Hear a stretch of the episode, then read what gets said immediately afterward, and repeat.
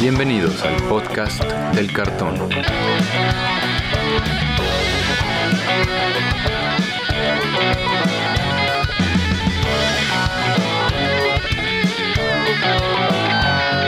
Arrancamos. ¿Qué tal amigos? Bienvenidos nuevamente al podcast del cartón, el podcast donde platicamos sobre todo lo que tiene que ver con el juego Magic the Gathering. Yo soy Andrés Rojas, también conocido como Chad, y me acompañan mis coanfitriones Antonio Teddy y Brian Romero. ¿Cómo están esta nublada tarde de domingo, amigos? ¿Qué tal, Chad, Brian, audiencia? Un gusto estar de vuelta y la verdad creo que tenemos un episodio muy padre, entonces estoy emocionado.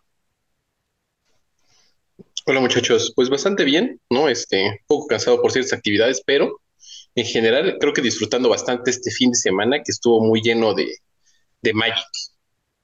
Bastante lleno de Magic. Vamos, tenemos un gran evento que sucedió en el viejo continente, ahorita comentamos sobre eso. Pero antes, pedirle a la audiencia que este evento que dice Brian que no pudo disfrutar, que por eso viene desveladito, es que está celebrando su cumpleaños, amigos. Entonces, si quieren pasar a felicitarlo a las redes sociales, mandarle unas felicitaciones, eh, bienvenidas, ¿no? Brian.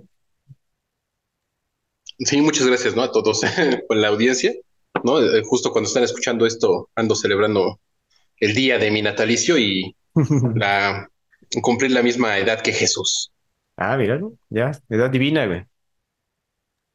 La Pues- cábala aquí presente. Esperemos que la pases desde del podcast del cartón hacia Brian. Esperemos que la estés pasando muy bien. Que vengan muchos más. Exacto. Muchas gracias, muchas gracias. Exacto, y qué manera de celebrar a Brian si no es comprándonos una playerita del podcast del cartón, las cuales pueden ver en nuestras redes sociales por si no nos siguen. Tenemos Twitter, Instagram y Facebook. Ahí pueden ver las playeras que tenemos y podemos enviar a cualquier parte de la República. Y ya por ahí, si no nos siguen en redes sociales, darnos un like, un seguir o algo así, que ya no es Twitter, creo que ya es ex esa madre. Entonces, si nos siguen por ahí, pues va a cambiar. ¿Cómo Sí, ven eso? sí, la- de- la- a mí no me gustó. Yo la verdad es que me, me he ido alejando mucho de Twitter. Y se sigue llamando Twitter, pero ahora es ya no es un pajarito, es una X. Y alguna vez vi el meme, ¿no? De no te tocaba, ¿no? O sea, la verdad no le tocaba. Pero bueno, pues son las ideas y las pruebas que está haciendo el señor Elon Musk. Ex ex Twitter, así ya le dicen los chavos. Ex Twitter, claro. Y es que ciertamente, pues ya, ex Twitter. Yo sí extraño. O sea, a mí sí se me hace una reverenda estupidez cambiar toda la cultura. Que bueno, pues todo el, el mundo ya sabía lo que era retuitear, tuitear, hacer mención. Lástima que este señor quiera cambiar el asunto, pero pues a ver qué pasa. Digo, ahí estaremos hasta que nos corran. Entonces, si nos siguen en Twitter, ahí vamos a estar. En ex Twitter, ahí vamos a estar todavía. Eh, entramos ya de lleno a lo que sucedió el fin de semana. Sucedió el Pro Tour Lord of the Rings Barcelona. También se llevó a cabo la Magic Con allá, pero pues también, o sea, lo que es Magic Con, pues eso ya saben. Convención grande de Magic y lo importante, lo que nos interesa acá. Bueno, también jugaron Commander ahí todos los influencers de Magic, pero el Pro Tour estuvo bueno porque fue de moderno, amigos. Este este formato que nos gusta bastante aquí en el podcast. Y hacía rato que no veíamos un Pro Tour de Modern, creo yo, ¿no, Brian? Si no estoy mal, creo que tiene cinco años, o tal vez un poquito más, que no había un Pro Tour de Moderno. Ujú. Ahorita, obvio, fue con toda la intención de poder hacer este showcase de el lanzamiento más reciente, que es El Señor de los Anillos, que salió exclusivo de Moderno y para todos los demás formatos eternos. Y qué bonito ver este gran formato en este momento, que creo que es un gran momento para Modern. En, en cuestión de juego, de jugabilidad, de la cantidad de decks que existen, ¿no? De, de la variabilidad, creo que es un buen momento para el formato. Ya en el aspecto económico, este, creo que está en el peor en su historia, porque ya, es, ya se está volviendo, Moderno se está volviendo como un nuevo Legacy. En, en Un legacy de- chiquito, ¿no? Sí, un- Ajá. un legacy chiquito por cuestión de precios. Sí, en cuestión de en eso, ¿no? Lo que te- el trabajo que te cuesta poder entrar a jugar moderno desde cero. Y lo peor de todo, y lo que siento que duele bastante, es que ya ni siquiera es por las bases de maná, es por las cartas que van en tu deck, así en general, tus criaturas, ¿no? Tus hechizos, es lo que hace que eh, suba demasiado su precio. Y pues qué difícil, ¿no? O sea, qué, qué triste poder ver este formato, ¿no? En, en el Pro Tour, divertirte mucho viéndolo, ver que está muy bueno, está bastante competido con, con distintos decks y al mismo tiempo saber que pues los mejores decks te van a costar pues no sé, ¿no? Tu afore, tu, Más o menos. Yo sé que Brian dice que estaba en un buen momento, pero amigos, yo no quiero asustar a nadie, pero regresó el coco. el coco de moderno regresó y con un con el deck que ya conocemos todos. Bueno, yo quería comentar el, el metajuego con el que llegábamos el viernes a este Pro Tour.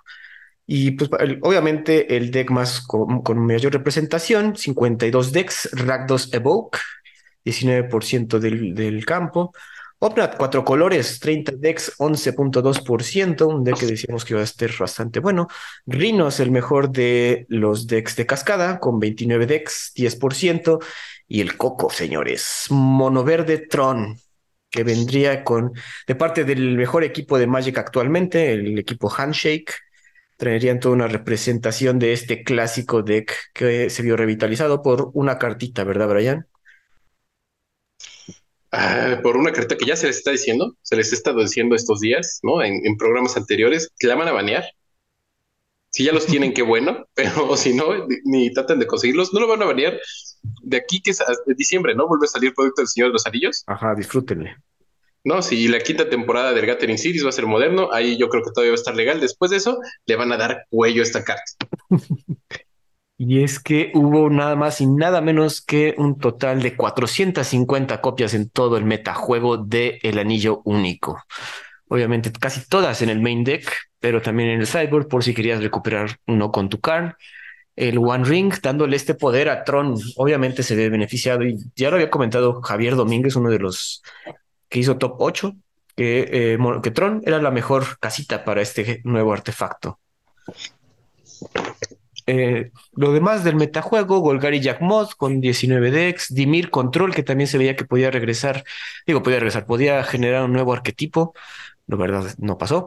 Living End, otro deck de cascada con un 11 decks. Burn, qué raro, con 11 decks. Y Set Murktide, un, un deck que se vio muy beneficiado a principio de año, pero ha ido bajando poco a poco conforme van saliendo nuevas cartitas.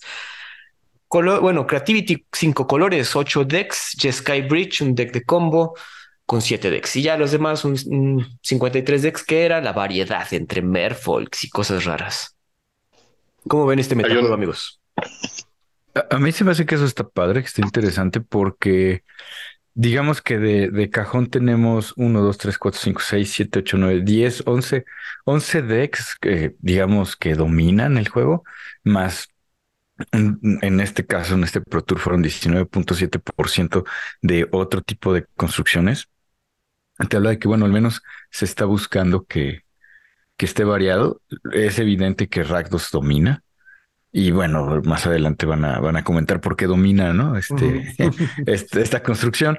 Pero, pero bueno, pues por ahí tener también rinos, por ahí tener este. Bueno, alguien platicaba que por, ahí vieron este un reanimator de, de moderno. Y ahí traigo el este Spice, ahorita lo vamos a dar. Bueno, o sea, yo creo que es a lo que se refiere Brian, decir que está en un buen momento porque hay, bastante variedad de decks. O sea, no vemos cinco o seis arquetipos, sino que sí hay, hay un poco más. Ah, hay combos, pero son varios tipos de combos. Entonces está padre. Y bueno, no sé, como que moderno se siente, como dije hace rato, el, el, el Legacy chiquito, porque, bueno, ves como, como que Magic pues padre, rápido, este, interesante. Eh, eh, está, está padre. Brian, ¿cómo ves así la, el metajuego antes de hablar del top 8? Pues es justo lo que yo esperaba de, de este evento de Moderno. En nuestro como chat local, ¿no? Este, de entre nuestros amigos, se mencionaba mucho que, se, que ya estaba como establecido el metajuego de Moderno.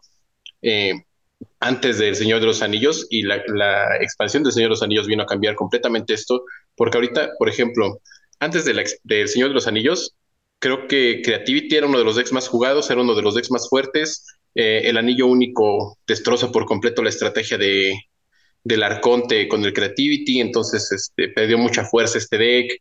Y ser Murtai también, ¿no? Eh, a causa de los arqueros, de los orcos, ya se está jugando menos. Eh, no apareció ni siquiera entre los decks más jugados monoblanco Hammer Time. Exacto, Era uno de los decks más jugados este, hace un par de meses, el mes pasado siquiera.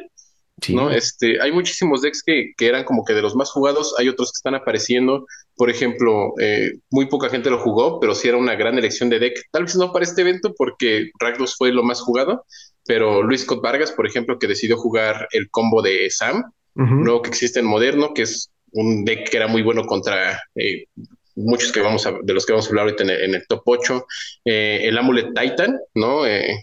que no aparece igual entre aquí los decks más jugados, eh, y llegó más lejos. Eh, otros como esta, esta, pobre persona que decidió jugar Asmora Comidas y creo que no ganó ni un juego, ¿no? Porque una, algo que hay que tener muy en cuenta antes de hablar del top 8 es que en este evento son 16 rondas. ¿No? Son, 16, son 16 rondas y de esas 16 rondas, 6 son draft. Entonces, una persona se puede ir 10-0 en construido, puede ganar todos los juegos con su deck de moderno y como perdió todas las de draft, no lograr nada, ¿no? No llegar a, un top 64, que son creo que los que vuelven a invitar al siguiente Pro Tour, porque en el draft le fue muy mal. Entonces, sí, ahorita, por ejemplo, un, un Pro Tour no es es un buen punto de referencia. Tú, persona que vaya a, meterse a jugar moderno, quiere jugar este, eventos competitivos de moderno o está pensando en la, en la quinta temporada del Gathering Series, ¿no?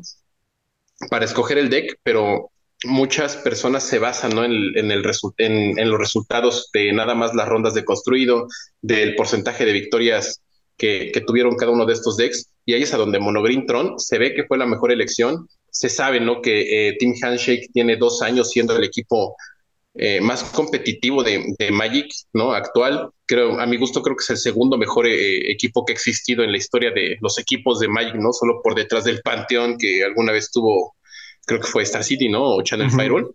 Uno de esos dos. No, este, pero nada más, ¿no? Y ahorita Team Handshake que tiene siempre gente en los top 8 de los eventos más importantes, tiene al campeón del mundo actual, ¿no? Tiene a de los eh, últimos campeones, ¿no? De la gente que gana es, pertenece a ese equipo y eh, saber, ¿no? Que tienen, creo que terminaron con un 70% de, de win rate, ¿no? O sea, 7 de cada 10 juegos los ganó Mono Verde Tron, pues se sabe, ¿no? Que, que fue una buena elección, pero qué asco. Quiero rematar con un comentario que qué asco. Que se sepa que qué asco me da la gente que juegue con Tron, el deck de Tron, porque tener siete manás en turno 3, déjenselo a comando. es que creo que sí, siempre es. Por eso lo comento como el coco de Modern, porque mucha, oh, mucha gente, no sé si todo mundo odia perder frente a Tron, ¿no? Contra turno 3, siete manás.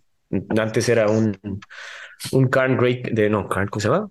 Ay, se me fue el nombre. El Karn de siete manas. El Liberated, ahora es mejor el otro Karn, el chiquito. Entonces, aparte de que puede buscar algo en su sideboard, lo puede castear, ¿no? Con sus siete manas. Eh, obviamente a pues, nadie le gusta eso. No, y viste que, que, hasta Ugin de Spirit Dragon lo terminaron sacando de sus listas. Creo que Calcano, ¿no? Fue el único que, que, todavía jugaba con ese resquicio del viejo Tron, con todavía un Ugin, el Dragón Espíritu, pero ya ni siquiera eso, porque ya nada más confían en, en Karn The Great Creator, ¿no? El de cuatro manás, el anillo único y Ulamox. Y Ulamox. Y bueno, y los, los gusanitos también, esos también dieron juego bastante.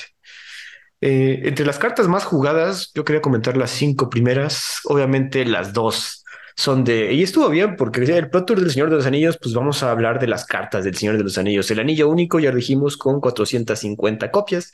Y en segundo lugar, los orcos arqueros con 413 copias, que también dieron bastante juego.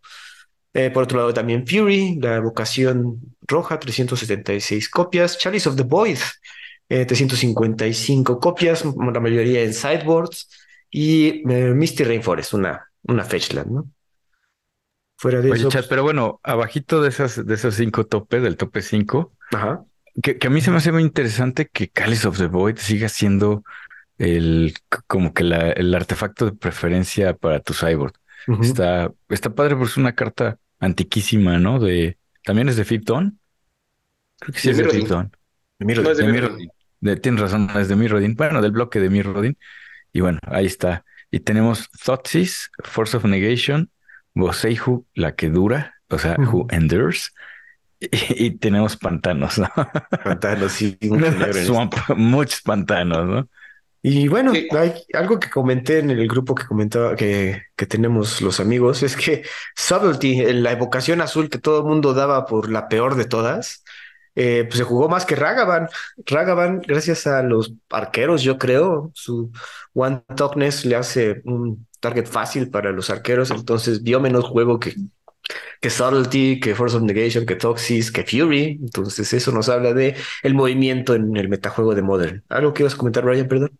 Sí, es que muchos de estos números se ven muy afectados por la- el deck más jugado que fue Ragdos. Son, ¿Fueron qué? ¿52 decks? Eh, 52 decks. Sí. 52 decks, eso significa que 208 copias de arqueros y de Ragavan vienen nada más de esos decks, Ah, pues claro. ¿no? Y lo que hace más sorpresivo que Sovereignty esté más tan jugado porque el único deck en el que sabes que lo juegan bastante es Temurrinos, Ujú. ¿no? Y no lleva cuatro copias, ¿no? Normalmente juegan dos, tres, Ajá. ¿no? Y sí sumó bastante. El que desapareció por completo ahorita es Solitude. Solitude se fue completamente. Pues como dices, el, Yes. el Hammer, Hammer dejó de existir, güey. Ah, lo que quería comentarles, ¿no? Que, que se siente muy extraño que incluso Grief se haya jugado más que Solitude. Bueno, ¿no? Que, que Grief, eh, yo creo que ve más juego en, en, en Legacy por el Reanimator. Y en este caso, eh, digamos que fue más relevante Grief que, que Solitude. es que el deck de Evoke, el Scam, tiene un turno uno muy cerdo, güey. O sea, la verdad, se puede deshacer el juego en un, en un turno, en el primer turno. Está muy poderoso. Eh, no, algo más que comentar antes de pasar al top 8. Pues No, creo que- estamos viendo. Perdón, Brian, adelante. No, sí, creo que, creo que hablar del top 8 es, ya es, ¿no? Como que hablar de, de la elección que se estuvo en, en estos decks, entonces creo que, que es mejor, ¿no? Pero pues a ver, te, te qué piensas tú. O sea que se me hace muy interesante ver cómo el, ¿cómo dices? Landscape, el panorama de, de Modern todavía sigue cambiando, ¿no? Y veníamos hablando de las rotaciones forzadas y aquí no es que seamos víctimas, pero agradecemos que se esté cambiando el, el metajuego, que no ta- que no esté tan fijo, porque hay chance de, hacer nuevos decks y de, explorar y que eh, eh, veníamos hablando de Solitude, ¿no? Que es un, gran elemental y que en este Pro Tour casi no, casi no vio juego o vio poquito y que vieron más juego otros elementales como Fury, como Grief y como Subtlety, ¿no? Entonces, bueno, tampoco es que los precios o, lo- o los usos estén tallados en piedra y no puedan cambiar. Y yo creo que eso está padre. O sea, creo que eso es lo que hace moderno seguir siendo interesante y relevante porque pues puedes dar la, puedes dar la, la sorpresa, ¿no? Exacto. Bueno, puede ser. Hablando de sorpresas, quería también comentar los decks, así que, bueno, la gente valiente que se fue con decks anti-meta. Digo, Luis Scott Vargas ya lo comentó, Brian llegó con el combo de Samwise Gamgee con el, ¿cómo se llama? Viscerasir y el Caldrón Familiar, el gatito, ahí tienen otro combo.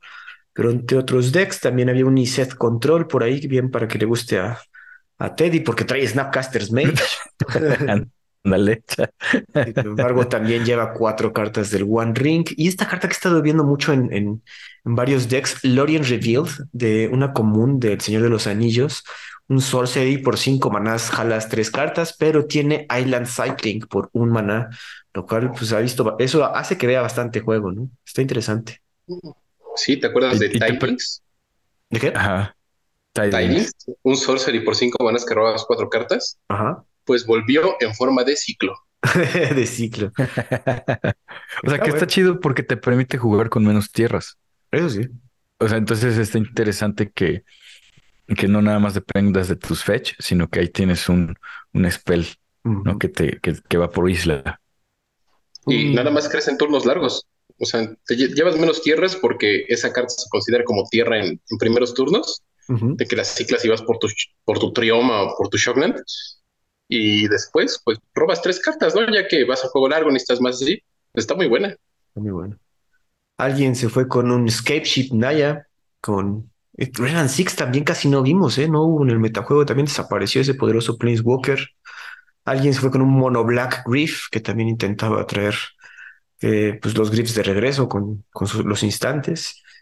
Eh, este Reanimator cinco colores para ti, Teddy, con Griselbrand, Atraxa, Solitude y los arqueros. Bastantes cositas. Mira, este sí traía Solitude. Sí.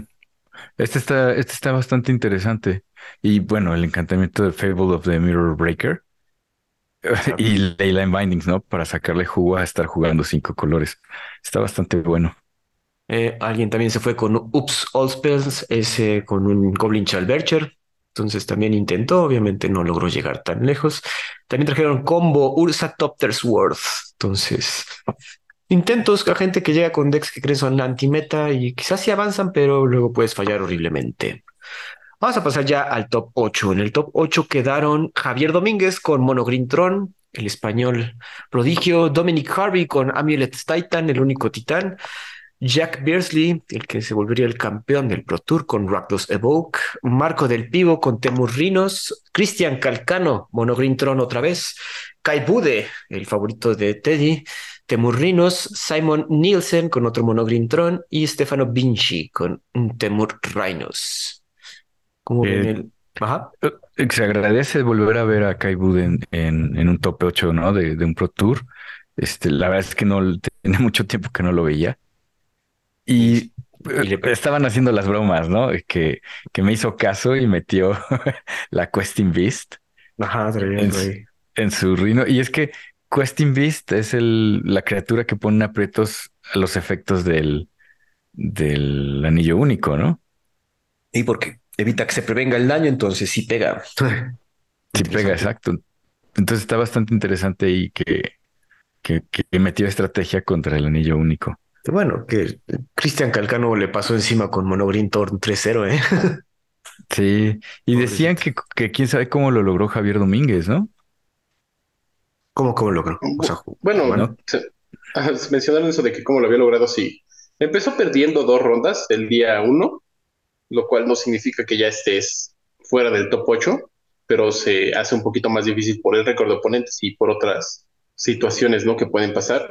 Eh, que llegues al top 8 y llegó en primer lugar porque el día 12 fue súper invicto, ¿no? Pero creo que nada más Simón, Simon Nielsen le cedió una ronda, son compañeros de equipo, ¿no? Y, en rondas ya altas, este, le cedió una, una de las rondas porque vamos a decir que Javier Domínguez tuvo dos buys, ¿no? La última ronda porque él ya, ya había logrado como llegar, ¿no? Al, al top 8 ya no había forma de que no estuviera, entonces eh, ahí le tocó un bye y este bye que tuvo con Simon Nielsen que le cedió en, en, una ronda anterior para, para que pudieran llegar los dos al top 8.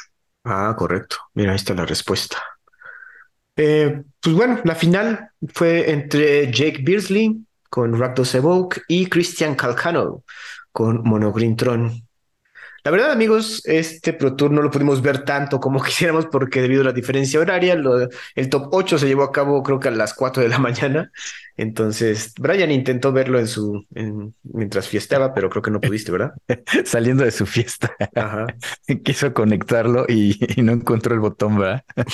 sí, no, era, era, era mala idea estar ¿no? En el antro viendo el top 8, sin, sin esas miradas lascivas de la gente de no te estás divirtiendo, ¿no? que, pero este, no, no logré ver el top 8. La verdad, yo esperaba que el Amulet Titan ganara. Eh, tuve esa conversación el día de ayer cuando vimos el resultado de los decks, porque están el deck que hace mejor mulligan en la historia de Moderno, que es Tron.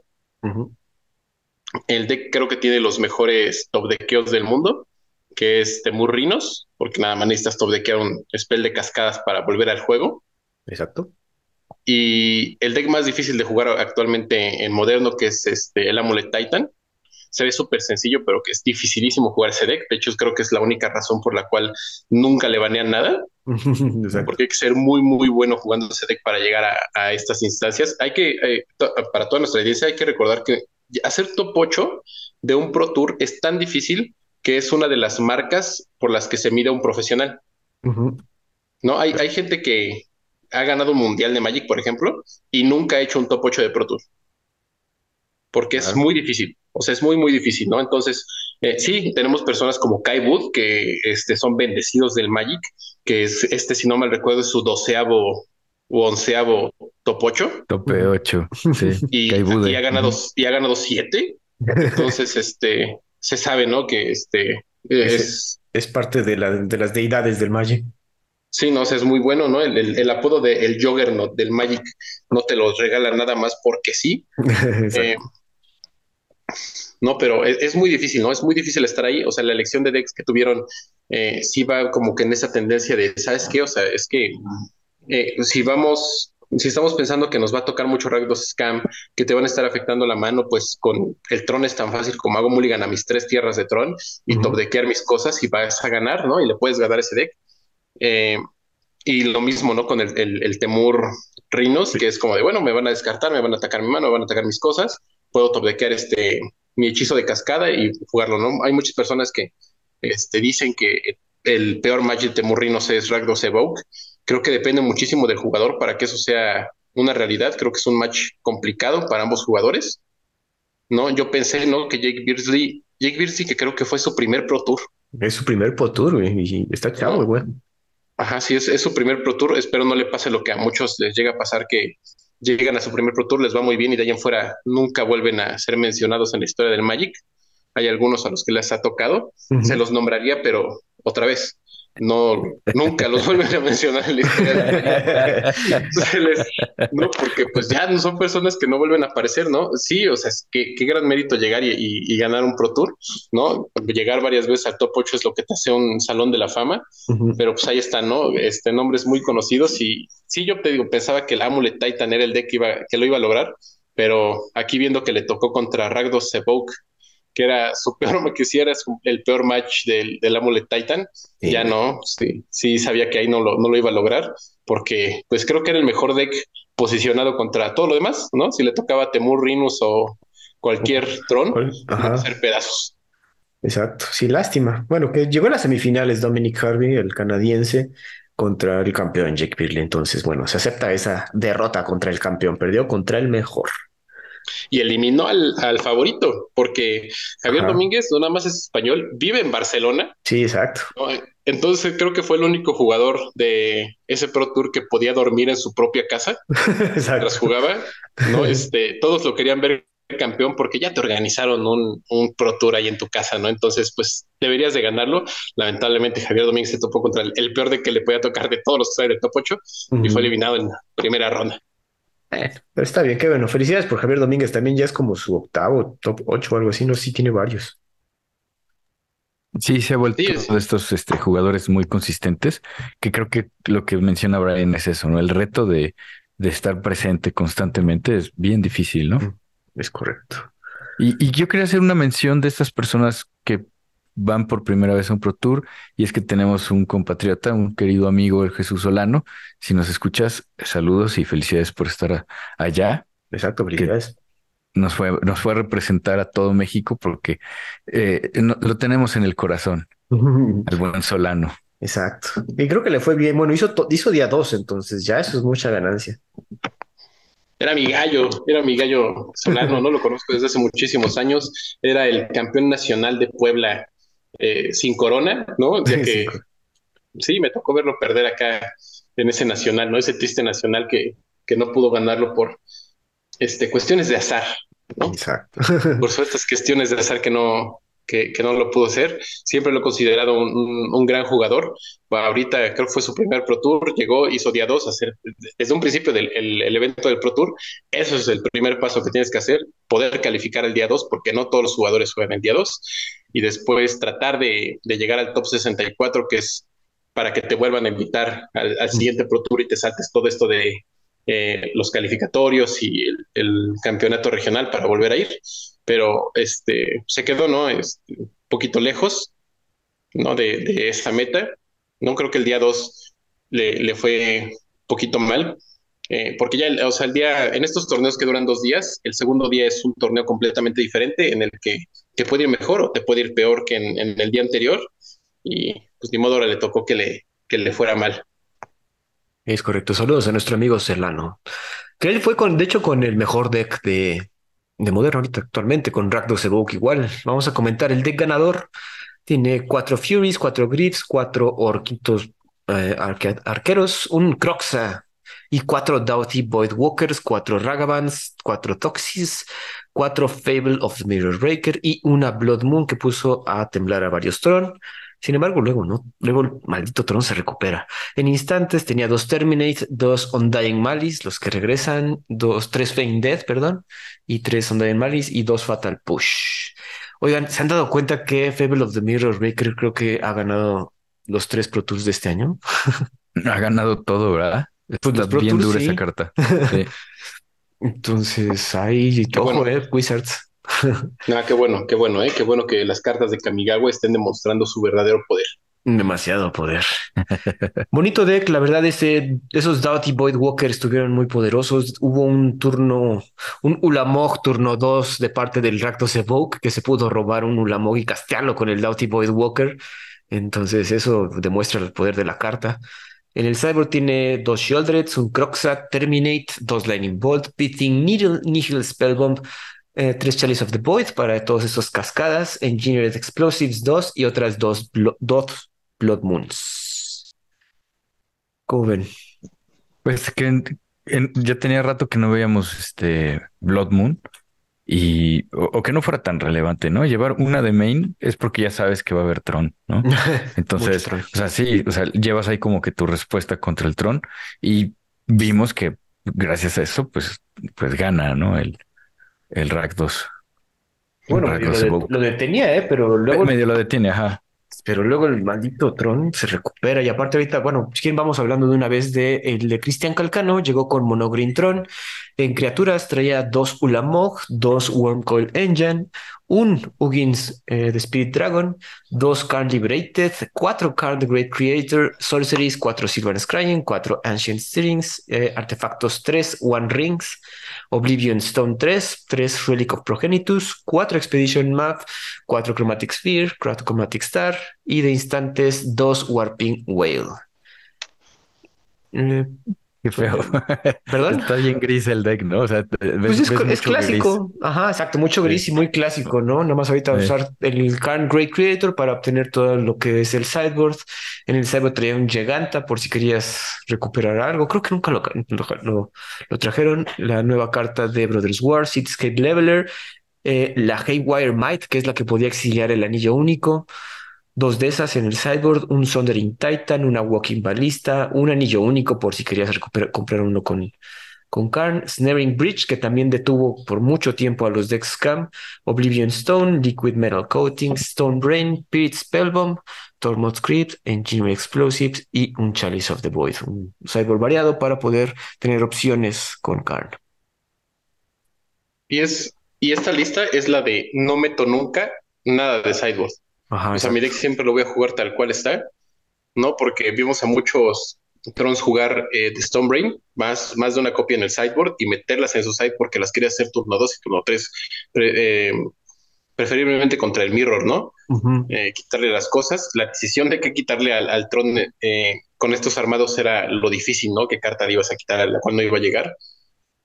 Exacto. Y qué horrible deck, ¿no? Qué, qué horrible, qué horrible cosa, qué feo que ni siquiera vimos en, en la transmisión de los dos días, vimos varias veces cómo hacían Blood Moon y no perdía el deck. Porque Karen the Great Creator cuesta cuatro manas, a cuatro tierras siempre llega a Tron, Ujú. ¿no? Y era muy fácil, ¿no? Que buscara alguna cosa para estárselo quitando, estar llegando un poquito más lejos. Eh. Highwire Might, que, ajá, ¿no? La pulga, que Highwire Might, que terminó siendo como la estrella en todos los sideboards de cualquier deck que pudiera generar mana verde. Y fíjate que Blood Moon, yo lo estuve pensando mucho que lo estaban jugando principalmente contra uno de los decks más jugados en Magic Online, que es Cuatro Colores Control. ¿no? Porque que, eh, al menos en, en, en, Magic Online se veía que eh, se jugaba mucho el deck, que el anillo único le estaba dando muchísima fuerza a este deck. No, no terminó ninguno de esas, de, de esas listas de este deck en, en el top 8. Eh, sí lo llevaron muy pocas personas a jugar al, al, Pro Tour, pero Blood Moon era uno de los principales cartas, ¿no? Que a este deck le terminaban derrotando. Entonces se me hace como que la elección de, de esa lista de rasgos Scam de jugar una Blood Moon nada más de main, eh, considerando tal vez contra estos, las personas que podían jugar este Creativity, ¿no? O más de dos colores en sus decks, como afectarlos desde el juego 1. Pero sí, por ejemplo, esta, esta construcción del Tron que llegó a la final sí se ve más clásica que todas las demás. Que, se estuvieron jugando en el evento y la construcción del Ragdos de, de, esta persona que ganó se ve muy diferente a la que estaban jugando como la mayoría de jugadores porque no lleva Shieldred de main, no estaba jugando ninguna copia del anillo único y su sideboard como que va muy de, eh, de, de, singletón, ¿no? De cambiar como que cartas, eh, a lo mejor de tener cuatro copias a tres, ¿no? Por algunas. Y lo que sí vimos es que una de las cartas más poderosas ahorita en moderno termina siendo Doughty Void Walker. Sí, exacto. Ese, ese Doughty Rogue con Shadow, que te digo que estaba casteando los spells del oponente muy, de manera muy redituable. Pues amigos, ese sería el Pro Tour de Señor de los Anillos. ¿Algo más que comentar, Teddy Bryan? No, eh, coincido mucho con las eh, opiniones que nos, que nos da Brian. La verdad es que su análisis está siempre se aprecia y es, estoy muy agradecido. Yo creo que eh, Moderno sigue siendo un formato que se reinventa y que puede dar sorpresas. E, efectivamente, la construcción del Ragdos, de este Ragdos, me llamó más la atención, me gustó más que, las otras construcciones. Y pues vemos que el, el espejo, este, la saga de, de Kamigawa, el Fable of the Mirror Breaker, está bien buena, ¿no? O sea, es, es, una carta que da mucho, mucho value ya lo dijeron, del Doughty Boy Walker, y lleva cuatro, cuatro regabanes, ¿no? Entonces, de las, de las cartas más jugadas, este, este deck traía el Griff, traía el Fury, traía el Orkis Bowmaster eh, y traía el Ragavan y los Totsis. Exacto. Pues bueno, amigos, ese fue el top 8. Felicidades a Jake Beardsley por su por haber ganado un torneo muy difícil. Los últimos, las finales estuvieron bastante buenas. Cristian Calcano parecía que lo iba a lograr, pero en su juego 5 pues fue para abajo. Y Evoke, Rakdos Evoke le quitó todas las posibilidades de ganar. Amigos, pues vamos a pasar a Commander. De otro, ya hablamos de construidor, vamos a hablar de Singleton. Y es que habíamos comentado que vamos a hablar acerca de los preconstruidos, precons, de Commander Masters. Y es que vienen bastante interesantes, traen un par de tribales que no, que son favoritas de mucha gente, pero no habían tenido una representación en preconstruidos. Eh, no sé si quieren hablar de un deck, en empezar con un deck en específico. Yo creo que el más X, no sé si X eh, pero que es el de siempre, encantamientos, ¿no? ¿Quieren hablar de ese? Sí, adelante, Chad. Eh, la verdad es que se ha buscado, ¿no? Un comandante para, para los enchantress, para los encantamientos, ya existen. Nada más que no sé cómo, cómo este comandante viene a funcionar en él. Eh, el comandante principal se llama Anixthea, Hand of Erebos. Cuesta un Absan y dos incoloros. Es un demigod legendary enchantment creature, 4-4 con menas y dice que las otras criaturas encantamiento que tú controlas tienen menas. Igualmente, cuando Anictea entra al battlefield o ataca, exilia hasta un target non-aura enchantment de un graveyard, de tu graveyard, y crea un token que es copia de esa carta, excepto que es una zombie 3-3, eh, además de sus otros tipos. Entonces vas a estar recuperando tus encantamientos en forma de zombies básicamente. El deck trae muchas cosas para jalar cartas con encantamientos, típico deck Enchantress, trae Cities, Harvest Hands, trae todos los Satyr Enchanter, que te robas carta cuando castas encantamiento, igual se te en Champion, Verdura en Enchantress, esas cartas que te ayudan a recuperar draw cuando vas casteando encantamientos.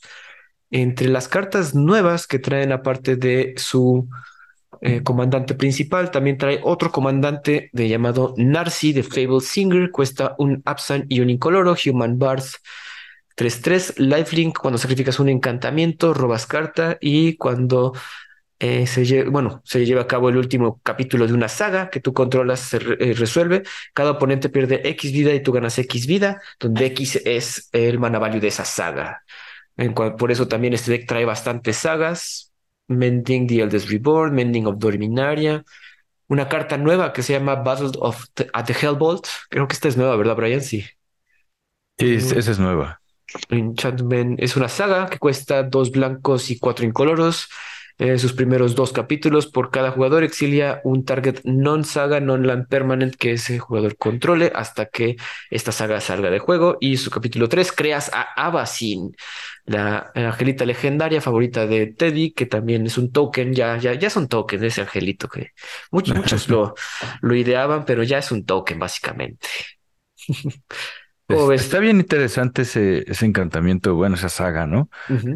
Porque que remueves, remueves, pero al final lo que no me convence es que se los vas a devolver a cambio de poner un, un abacino chocho volador que hace que todo sea indestructible de tu lado, ¿no? Un token cualquiera.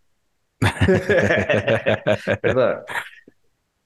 Oye, pues, pues está, está bueno, pero no me, no me gustó que les vas a devolver lo que, lo que ya le removiste, ¿no? Sí. Porque, porque aparte cuesta seis manás y te pide al menos tres turnos. Sí, tres turnos para que llegue el angelita. Pues es que por seis manás, remover tres permanentes, o sea, tres amenazas que tengas, piezas de stacks, cosas. No, pero son dos. No, por cada jugador. Entonces. Ah, claro, tienes razón, tienes razón. Por cada jugador son tres. Sí, sí, sí. Dicho, y hasta podrías llevarte algo que quieras salvar por ahí, porque por cada jugador, entonces también puedes exiliarte algo que tenga un ETB interesante. Entonces, mira, eso también vale la pena.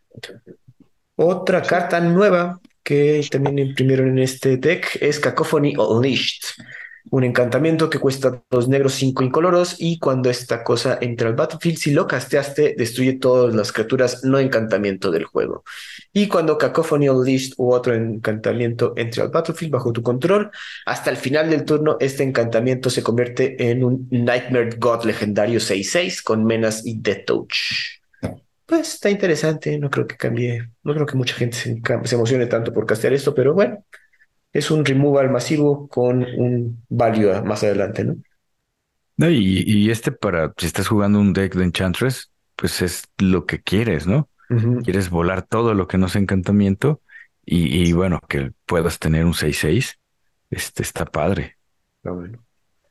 Sí, no sé, con tantos encantamientos que remueven permanentes o criaturas así del campo, ya, ¿para qué necesitas eso? Eso sí, eso sí tienes razón. Eh, una última carta que, bueno, no sé, creo que hay varias, pero otra importante, Nixborn Behemoth. Cuesta dos verdes y 10 incoloros. Es una bestia encantamiento criatura, 10-10.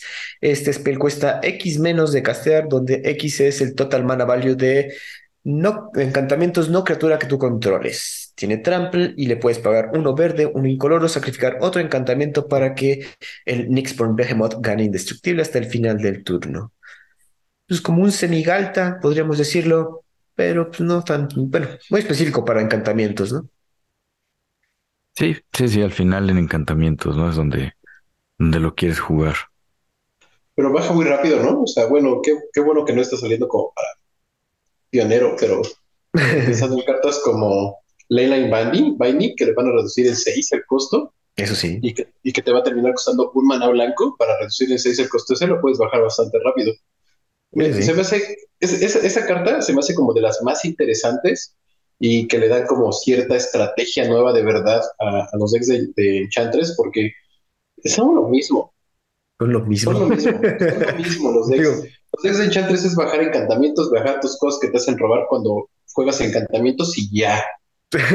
ya. O sea, no queríamos criticar a los jugadores de Enchantress porque tenemos varios amigos, pero sí, es lo mismo.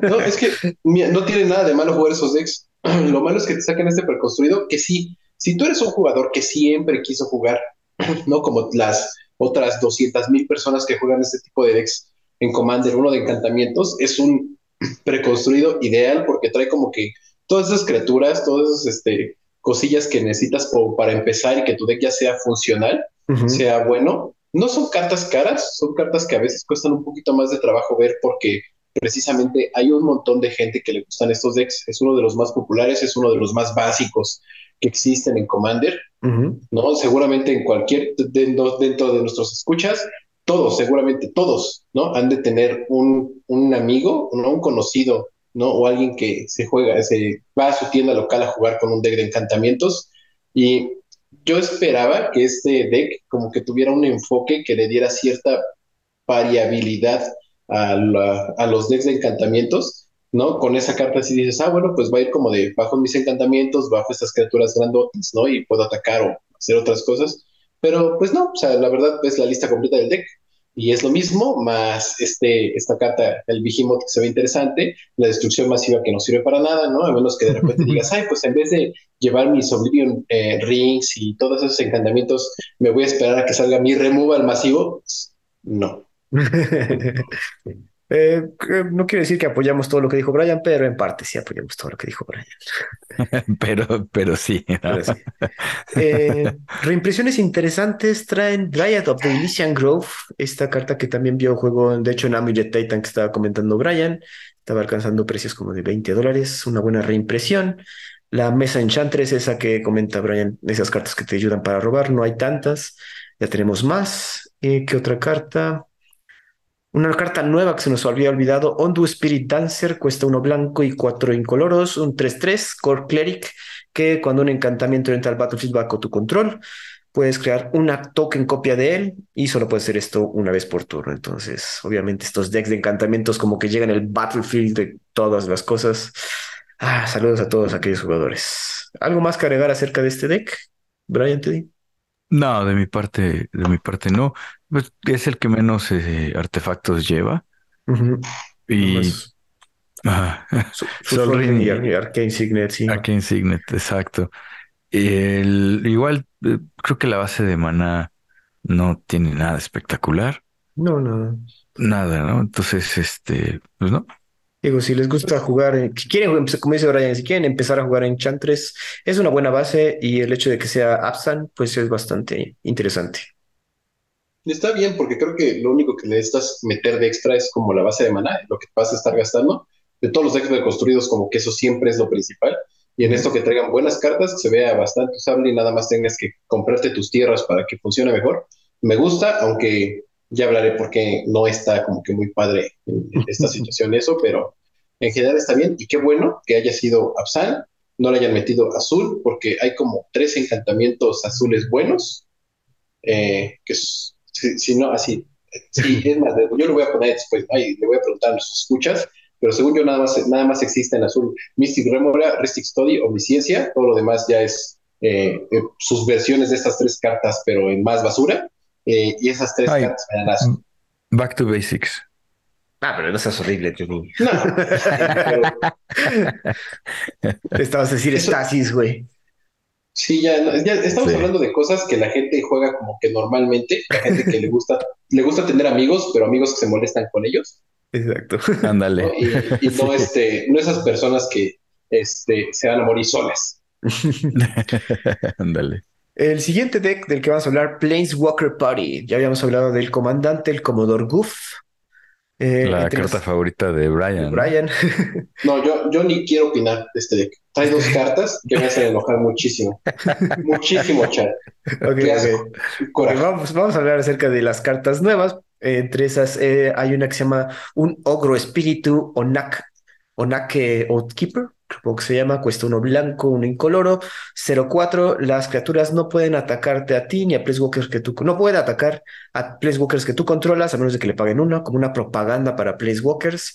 También puedes pagar dos, dos mana blancos y cuatro incoloros y exiliar al Ornake Oathkeeper de tu graveyard para regresar un Placewalker de tu graveyard al battlefield.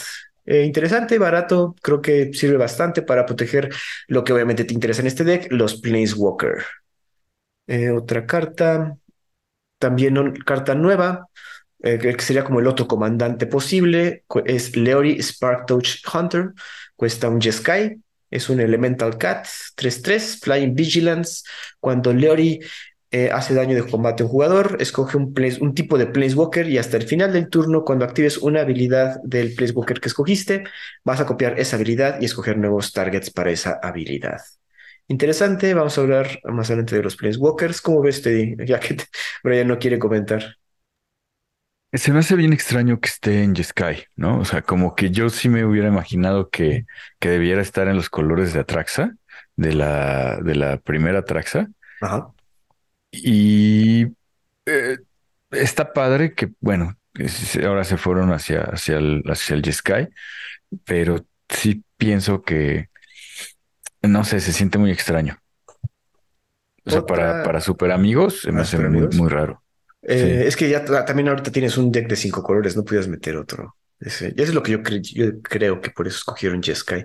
Que ahorita, bueno, está bueno, digo. Ahorita vas a ver todo el value del deck. Otra carta nueva, Spark Shaper Visionary. Cuesta un azul, dos incoloros, Human Wizard 05. Al principio del combate, en tu turno, puedes escoger cualquier número de target placewalkers que tú controlas. Hasta el final del turno se convierten en pajaritos. Azules 3-3 con Flying Hexproof. Y cuando esta criatura hace daño de combate jugador, haces Scry 1. Tanto este como el anterior me gustaron mucho. Ajá, eh, está, interesante. Sí, el Knockout Keeper se me hace que está muy útil, muy bueno. Y como dices, por dos manas tener un, un defensor 0-4. Y en este caso eh, es un wizard con el que quieres estar ahí haciendo, haciendo trucos y, siendo un 3-3. O sea, un Teferi de tres manas que se vuelva un 3-3 y que cuando pegue haga Scry. Está, está bueno, está interesante. Está interesante, te digo. Sí. Eh, otro carta nueva, Yayas Phoenix, cuesta uno rojo, cuatro incoloros, Phoenix 3-3, Flying Haste, obviamente porque son Phoenix. Cuando este Phoenix hace daño de combate a un jugador o Planeswalker, copia la siguiente habilidad de lealtad de un Planeswalker que todavía has activado, puedes escoger nuevos targets para esta copia. Cuando castees un Planeswalker Spell, puedes regresar al Phoenix de tu graveyard al battlefield. Este, para que veas, me gustó mucho. Ajá. De entrada, porque eh, yo sé que, que Haya es el personaje favorito de Brian. Y de entrada ya el nombre ya lo pone como por arriba de los demás Fénix, ¿no? Y me gustó mucho que en una temática de super amigos, eh, cada que le casteas un, un Planeswalker, lo regresas del graveyard al, battlefield, está súper bueno. Y en Jeskai, donde puedes meterle el reclutador rojo y el reclutador blanco, este, creo que ninguno de los dos va por él, pero podrías meterlo, ¿no? Ahorita me di cuenta que por supuesto no, no, van por él. es que es de dos. Es de dos, ajá, no van por él, pero bueno, aligeras el deck, ¿no? Ahora vamos a hablar acerca de los placewalkers, obviamente, que este deck tiene. Y eh, así como de vista, trae a los Jaces, tres Jaces medio cutres, el Jace que le da cartas a todos, el Jace de el, último Zendikar que nadie vio juego, y el Jace Architect of Thought que tampoco vio tanto juego, pero pues bueno. Por otro lado, trae tres Chandras que están bastante buenas. Primero trae Chandra Torch of Defiance, que ya hemos visto en bastantes decks. Una Chandra nueva que se llama Chandra Legacy of Fire. Cuesta uno rojo, cuatro incoloros, lealtad de tres. Tiene una habilidad estática que dice que al principio de tu Enstrep Chandra Legacy of Fire le hace X daño a cada oponente y donde X es el número de Planeswalkers que tú controlas. Eh, sumas uno, agregas un mana rojo por cada Planeswalker que tú controlas y su cero le puedes quitar un contador de lealtad a cada a, cual, a cualquier número de Planeswalkers que tú controlas, exilias ese mismo número de cartas del tope de tu librería y la puedes jugar. Está bonito, está interesante y como que la ilustración hace reminiscencia a Chandra con sus amiguitos de la Gatewatch cuando todavía estaban unidos. Lástima. Sí, como que muy te, pega en la nostalgia, ¿no? La ilustración. Eh, el, yo creo que la, mejor Planeswalker roja, y ahorita a ver si Brian nos comenta, sigue siendo Chandra Torch of Defiance. Realmente, cómo me gusta esa, esa Planeswalker, se me hace muy buena. Y esta está interesante en, Super Friends tiene sentido. Ajá, está muy enfocada a Super Friends, pero también, o sea, es un diseño bastante bonito alrededor de este arquetipo, ¿no? Sí, eh, sí, sí, sí. La última Chandra es la de seis manás, Chandra Awakening Inferno, que es la que no puede ser countereada, de seis manás. Y creo que es la de M20, si no estoy mal. Entre otros Walker, el Elspeth Sons Champion, clásica, Sarkhan de Masterless, el Sarkhan de War of the Spark, Gideon Jura, sale una copia de The Wanderer, la Uncommon de War of the Spark. The War of the Spark, ajá. Trae dos Narsets, la de Ancient, eh, Narset of the Ancient Ways, la que es Jeskai, que salió en Ikoria, y la Narset que no te deja robar, que está interesante eso, que traigan una Narset como de stacks. Ándale.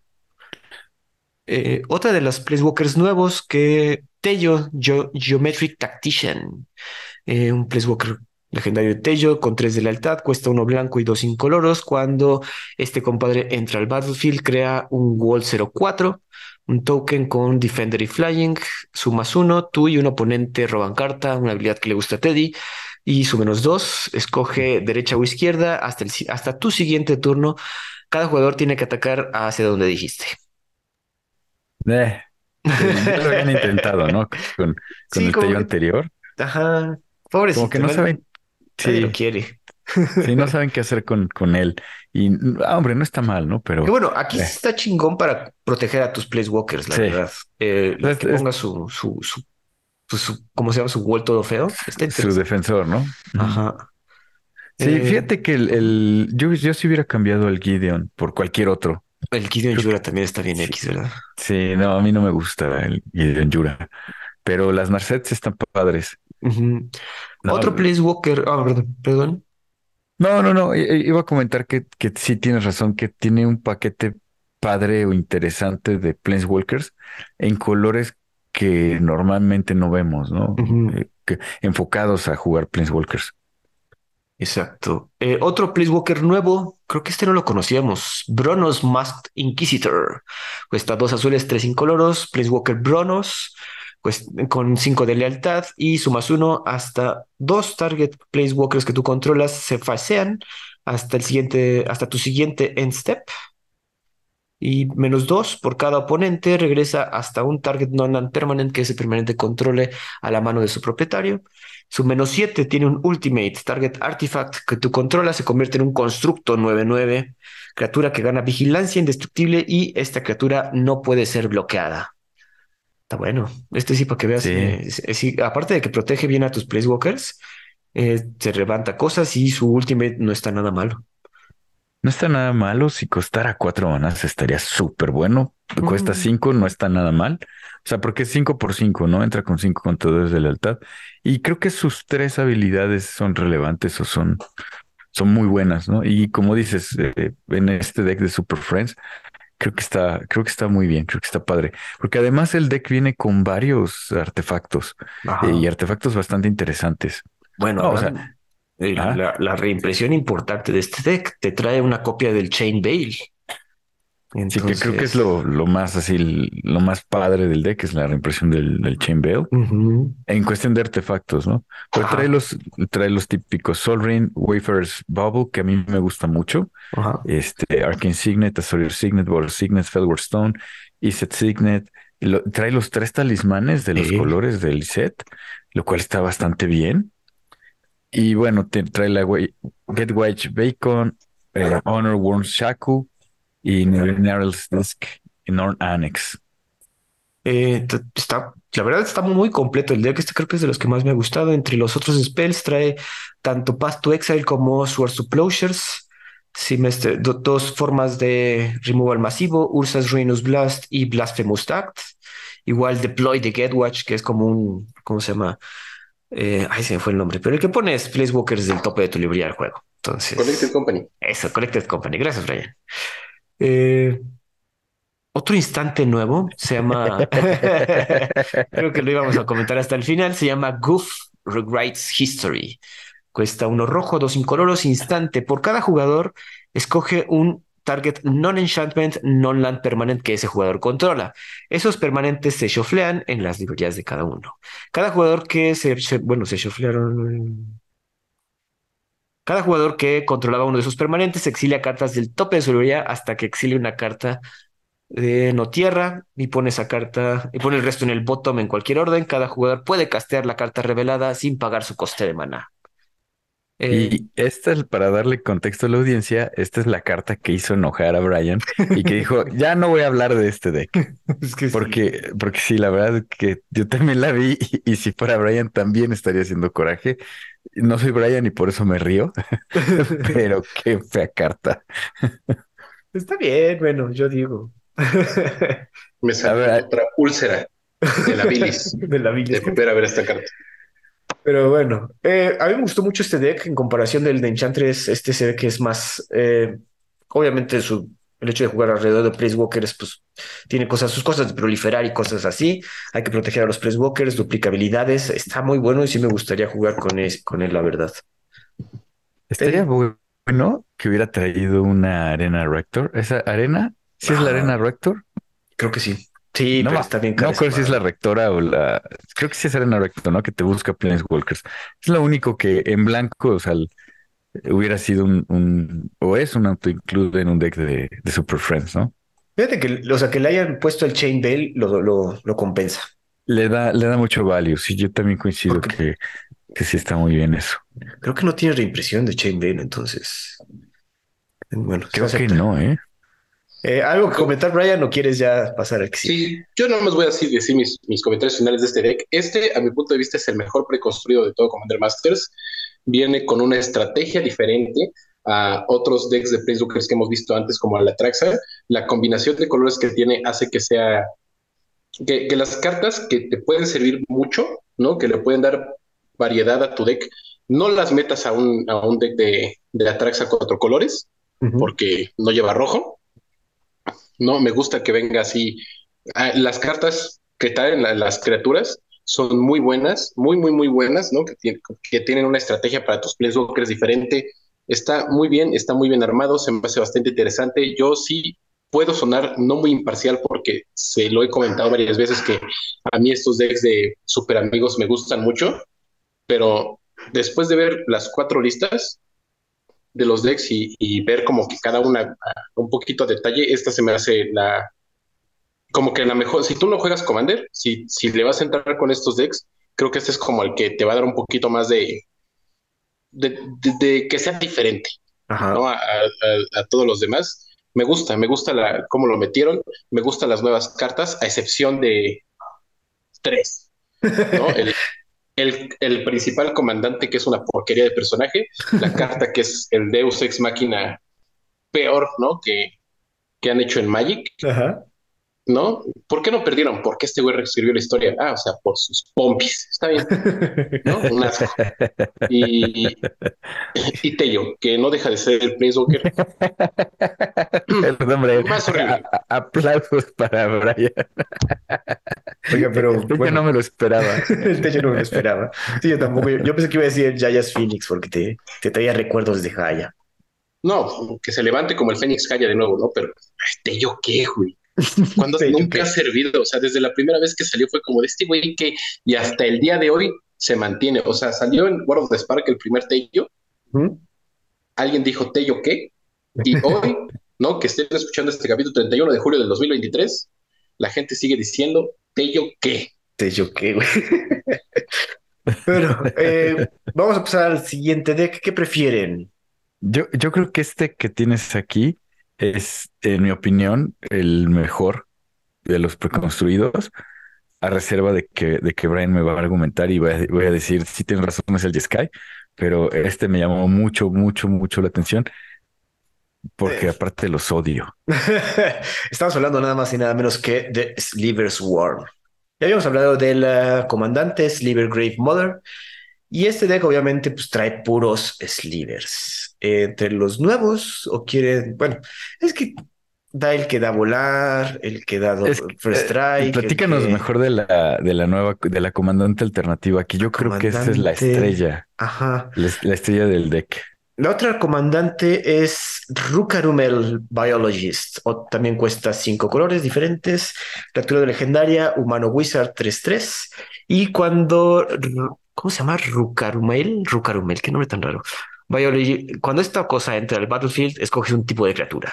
Los slivers que tú controlas y las criaturas no token del tipo de criatura que, contra- que escogiste se convierten de este tipo, ¿no?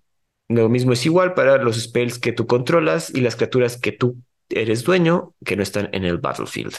Y le pagas tres, lo giras y creas un colorless sliver 1-1 token. ¿Por qué te llama la atención, Teddy? A ver, coméntanos. Porque, o sea, ¿por qué? Porque puedes armar un tribal de ángeles que sean slivers. O sea, porque puedes meterle este, un tribal de demonios, puedes hacer un Ajá. tribal de lo que se te ocurra. ¿Qué es lo que tienen los slivers y por qué los odio? Eh, la verdad es que creo que no hay slivers malos. O sea, todos como, como todos hacen stack, todos van sumando sus habilidades. Se me hace que son bien duros y se vuelven bien poderosos. Y realmente, si tú dejas que un deck de slivers empiece a, correr, es muy difícil de frenar. Sí, iras de Dios los echan para atrás y cosas por el estilo, porque dependen mucho de las criaturas. Sin embargo, se me hace que son pues son muy poderosos. Entonces imagínate jugar ángeles con ella de, de comandante y con slivers que le van a dar más dos más dos, que les van a dar este double strike, que les van a dar que cuando entran destruyes artefactos o encantamientos, que cuando hacen daño de combate robas, que, o sea, es una locura. o sea, yo sí lo vi y dije, ¿a quién se le botó la canica en Wizards e hizo esto? Sí, cierto, ya te entendí. O sea, sí, pues, tú sí te aventarías un híbrido ahí, Sliver Angelitos. Estaría súper divertido. O sea, porque este comandante, a ver, Brian está, está por armar un deck de cinco colores. Puede meter a esta mujer, que es humano Wizards, y, puede meter slivers legendarios como la, la reina o el Overlord o la legión, y se vuelve una locura. Brian, ¿cómo ves? Pues la verdad, esta ruca, yo cuando la vi, cuando no, no, no me fascinó mucho porque estos efectos de Arcane Adaptation no se, me hacen muy fuera de tribal, ¿no? O sea, tal vez yo soy muy este conservador. Ortodoxo. E-, eres muy ortodoxo para los tribales. Soy tribal, soy tribalero ortodoxo, entonces si no es del tipo de criatura, no lo meto, ¿no? Este, y no, me evito el tener que quitarle otras cosas para meterle Arcane Adaptation a los decks para que este de repente mi Ragavan también sea Sliver, ¿no? que sí, obviamente sí entiendo la emoción de Teddy de de repente jugar una Questing Beast que también sea Sliver y tardarse hora y media en decirle a todos los jugadores qué hace toda la Questing Beast. sí, sería la locura. porque tiene Double Strike, porque tiene Trample, porque no, no, sí está, estaría bien loco. Pero bueno, al menos sí vi muchísimos comentarios de, de la Ruca que está muy buena precisamente por eso, ¿no? Porque tener un efecto de Arcane Adaptation desde tu zona de comandante está padre. Porque pues, hay muchas personas que les gusta mezclar este tipo de criaturas, ¿no? Que quieran aprovechar el efecto de varios tribales. O de repente, ¿qué pasa con eh, le quieres meter, hay, cartas, por ejemplo, yo lo veo en humanos soldados, hay cartas que le suman a todos tus soldados, hay cartas que le suman a todos tus humanos, pero a veces no comparten ese tipo de ser humano y soldado al mismo tiempo. Entonces, este efecto, por ejemplo, de Ruka Rumel, sí lo veo como para de ese estilo, ¿no? Sí lo vi en la, ah, ¿sabes qué voy a hacer? Voy a armar mi deck de, este, de soldados, le voy a meter estos humanos que funcionan con eh, el 89% de los soldados que por casi todos son humanos, y nada más para que me, haga este efecto desde la zona de comandante, ¿no? Y porque voy a estar poniendo tokens de Sliver que van a ser soldados y que se van a ver, beneficiados por esos efectos. No, ya tal vez déjame terminar un deck de humanos y tal vez después termine armando un deck de soldados con, con Ruka con ella, sí. No, pero sí, sí entiendo el hype, sí entiendo por qué esta, esta carta le emociona a muchísimas personas, pero se me hace extraño. Me hubiera gustado más verla como en, en un dentro del set principal. Creo que sí viene dentro del set principal, no estoy seguro. No sé, creo que no. No, que, en. Ah, sí, porque no tiene cartas nuevas del set principal. Tienes razón. No, este, me hubiera, gustado más verla en el set principal que dentro del deck de Slivers, que entiendo que está ahí porque era Roca Rumble para la, audiencia que no lo sepa, era una estrella de, lo, de los flavors de la mayoría de Slivers de Time Spiral. Porque esta ah. es la bióloga de Dominaria, ¿no? Que se la pasa investigando porque dices, oye, pues los slivers este, son muy peligrosos, irlos a investigar es como que algo no muy inteligente. Entonces, esta, esta Ruka Rummer que tiene aquí en sus flavor text anotado la investigación de los slivers, pues quién es, pues aquí nada más le pusieron cara. Y está bien, ¿no? Es, es el efecto Mardica de Istina Kuldakar, que es una persona que mencionan en el, en el flavor text y ahorita ya tiene cara. Ah, está interesante eso. Qué buen dato cultural. Sí. Entre las otras cartas nuevas, unos nuevos slivers, tenemos Capricious Sliver, cuesta uno rojo y tres incoloros, un 3-3, que le da a tus slivers cuando esta, cuando esta criatura hace daño de combate a un jugador, exilias el tope de turbidez y lo puedes jugar este turno. Básicamente un impulsive draw. Eh, el, nuevo el nuevo draw de rojo, ¿no? También trae, hay carta nueva, Venom Sliver, cuesta uno verde, uno incoloro y le da Death Touch a tus criaturas. Eh, ¿Qué otra está nueva? Hatchery's Liver, que cuesta, es uno, cuesta uno verde, uno incoloro, dos, dos, que le da a tus slivers replicate, que es replicate cuando castes este spell, cópialo por cada vez que hayas pagado el costo de replicate. Y bueno, el costo de replicate de cada sliver es su mana cost, entonces está, está interesante. Eh, ¿qué otra carta nueva? Boneside Sliver. Este es nuevo, no estoy seguro, pero le da Double Strike a tus criaturas. Eh, ah, creo que esa es nueva ilustración. Ajá, nueva ilustración. El Lazotep Sliver que le da Afflict 2 a tus Slivers y a más 2 de Slivers. Estoy cansando de decir Sliver, pero bueno. Eh, Regal Sliver. es el efecto de los Slivers. Ya sé. También lo odio. Cuesta uno blanco y tres incoloros, 3-3 y le da a tus Slivers. Eh, cuando esta criatura entra al battlefield, los Slivers que tú controlas ganan más uno, más uno y te conviertes en el monarca. Ah, básicamente te convierte en monarca este Sliver. Qué cagado. ¿Qué otra cosa? Trae un Sliver Hive Lord, interesante.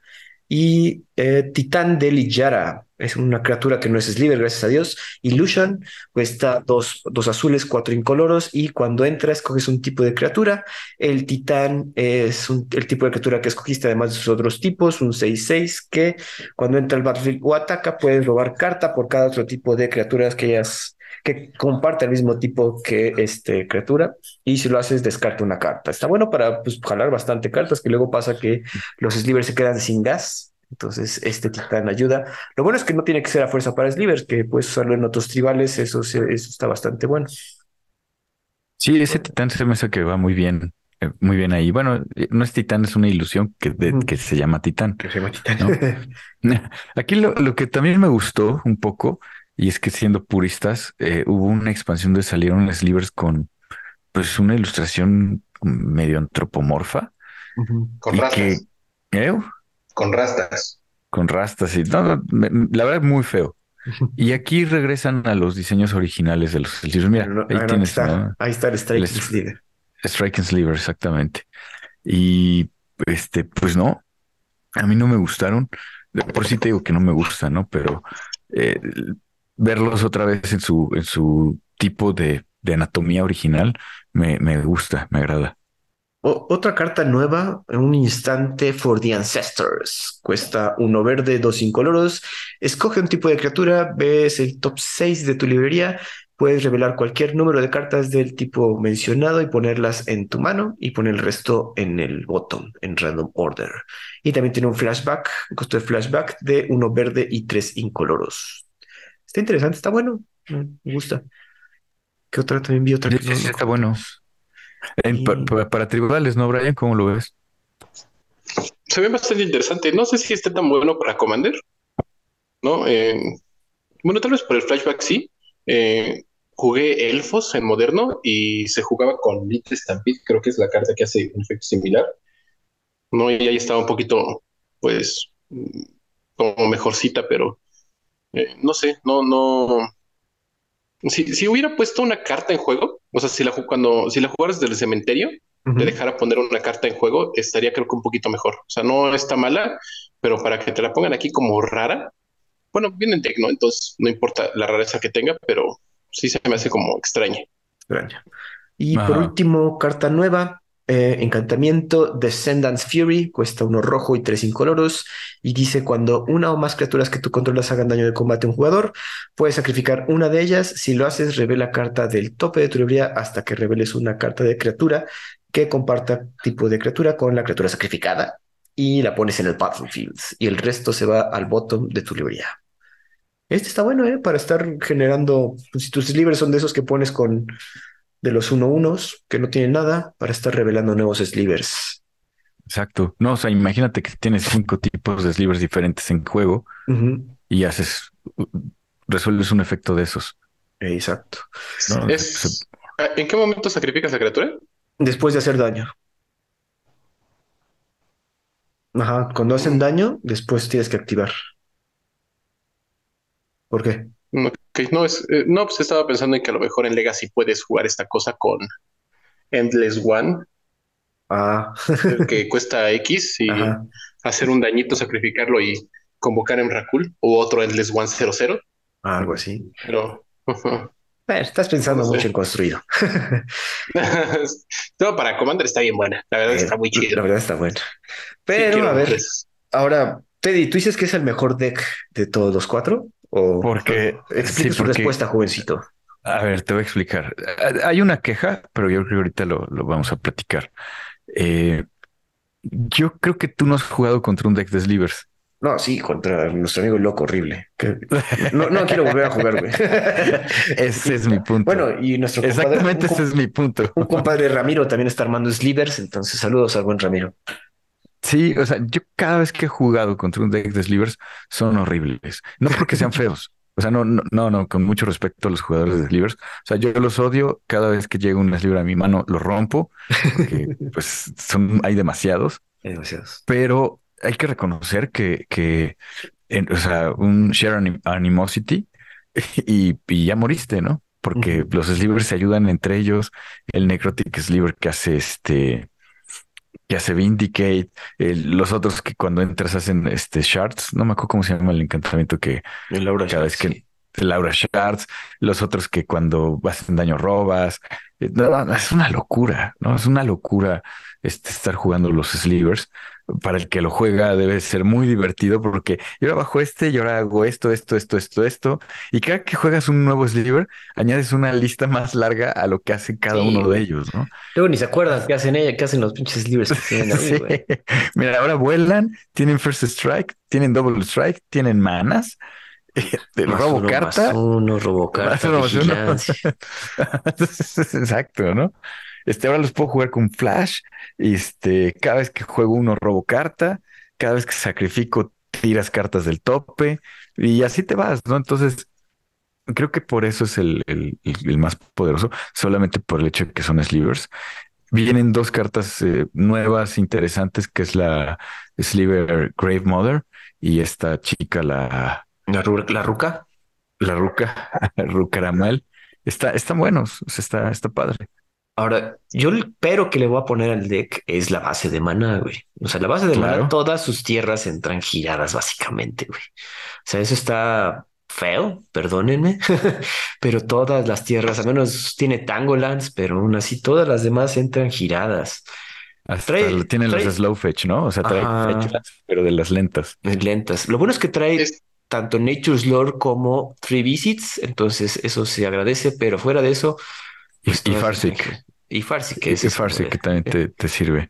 Que, que, eh, eh, creo que ahí es donde está la queja. En un deck de Sliver y no metieron la tierra de Slivers, ¿no? Ajá, la, que es lo que Sliver todo el mundo Hive. se quejó, ¿no? Sliver Hive. Estoy totalmente de acuerdo. Se me hace como que la peor jugada de Wizards, ¿no? Pero hay que recordar que pues estos productos no son premium. Perdón, este de cuesta 80 dólares. No hablemos de los precios todavía. No hablemos de los precios todavía.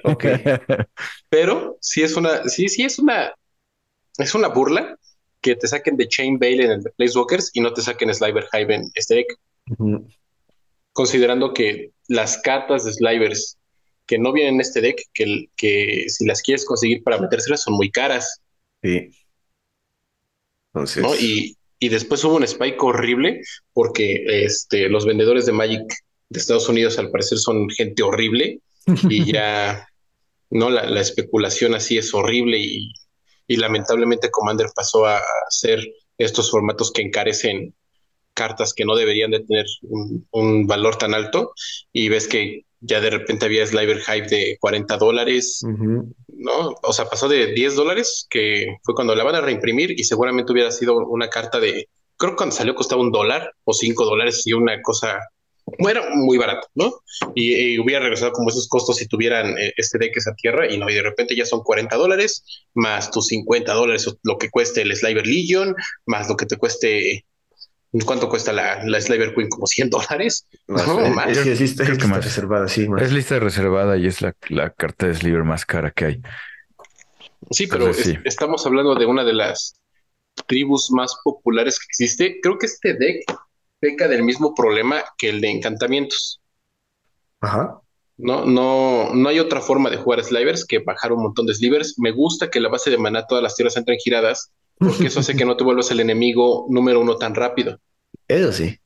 De hecho, creo que este deck es de los pocos que no fav- se favorece tanto de Solri porque pues, usas muchos colores. ¿no? Eh, a lo mejor para esos slivers que cuestan eh, uno y, y dos genéricos, pero sí, sí siento que, o sea, e- es, me gusta mucho que, que este deck, tanto este deck como el de encantamientos, son esos decks que si tú siempre quisiste jugar este tipo de cosas y nunca habías podido porque eh, pues conseguirlas es un poco difícil, ya te diste cuenta que el odio que se ganó el compañero que decidió armarse ese, ese deck. sí, sí, sí, sí. Puedes comprar uno de estos prearmados, jugar a un nivel de prearmados, ¿no? Este, con, con, tus demás amigos, ¿no? O meterle un poquito más de, de, otras cartas, ¿no? Para que este, pues no todas tus tierras no entren giradas y viene como con todo lo necesario para que vivas la experiencia completa de jugar con slivers y te diviertas bastante. Es por eso creo que son buenos, pero al mismo tiempo por eso yo no creo que sean los mejores. ¿No? Porque están padre para lo, lo, te digo, tú siempre quisiste jugar slivers, aquí está tu de slivers con los mejores slivers que, que existen entre comunes, un comunes y raros. y, y, pues ya juégalo, diviértete, este, gánate el odio de Teddy y de muchos otros, ¿no? Que odian a los slivers. Eh, y ya después, pues, ¿no? Y, diviértete con tu preconstruido que, eh, pues para eso es, ¿no? Para eso está, viene esto, bueno, o sea, lo hacen para ganar dinero, pero en general son como para que te diviertas un poquito. Y me gusta ver que hay preconstruidos como de este nivel. Sí, está bueno. Son bastante jugables. Muy jugables. Yo no lo pondría entre los mejores. El mejor es el que vamos a hablar ahorita, los Eldrasis, Eldrazi Unbound, un deck de preconstruidos que no tiene color y obviamente está casi lleno de, de, del no, no es 100%, pero sí tiene cosas nuevas, tiene su, ya hablamos de Zulodok, Void Gorger, el comandante que hace cascada para tus spells de 7 o más, bueno, doble cascada para tus spells de 7 o más. Entre cartas que trae, trae Endless One, Hungerback Walker, Stone Cold Serpent, mm, ¿qué otro son? Simulacrum clásico, Meteor Golem, Trae It That Betrays, ese que te se roba permanentes del oponente, un Cosilec de Great Distortion, entre las cosas nuevas que trae y están bastante interesantes.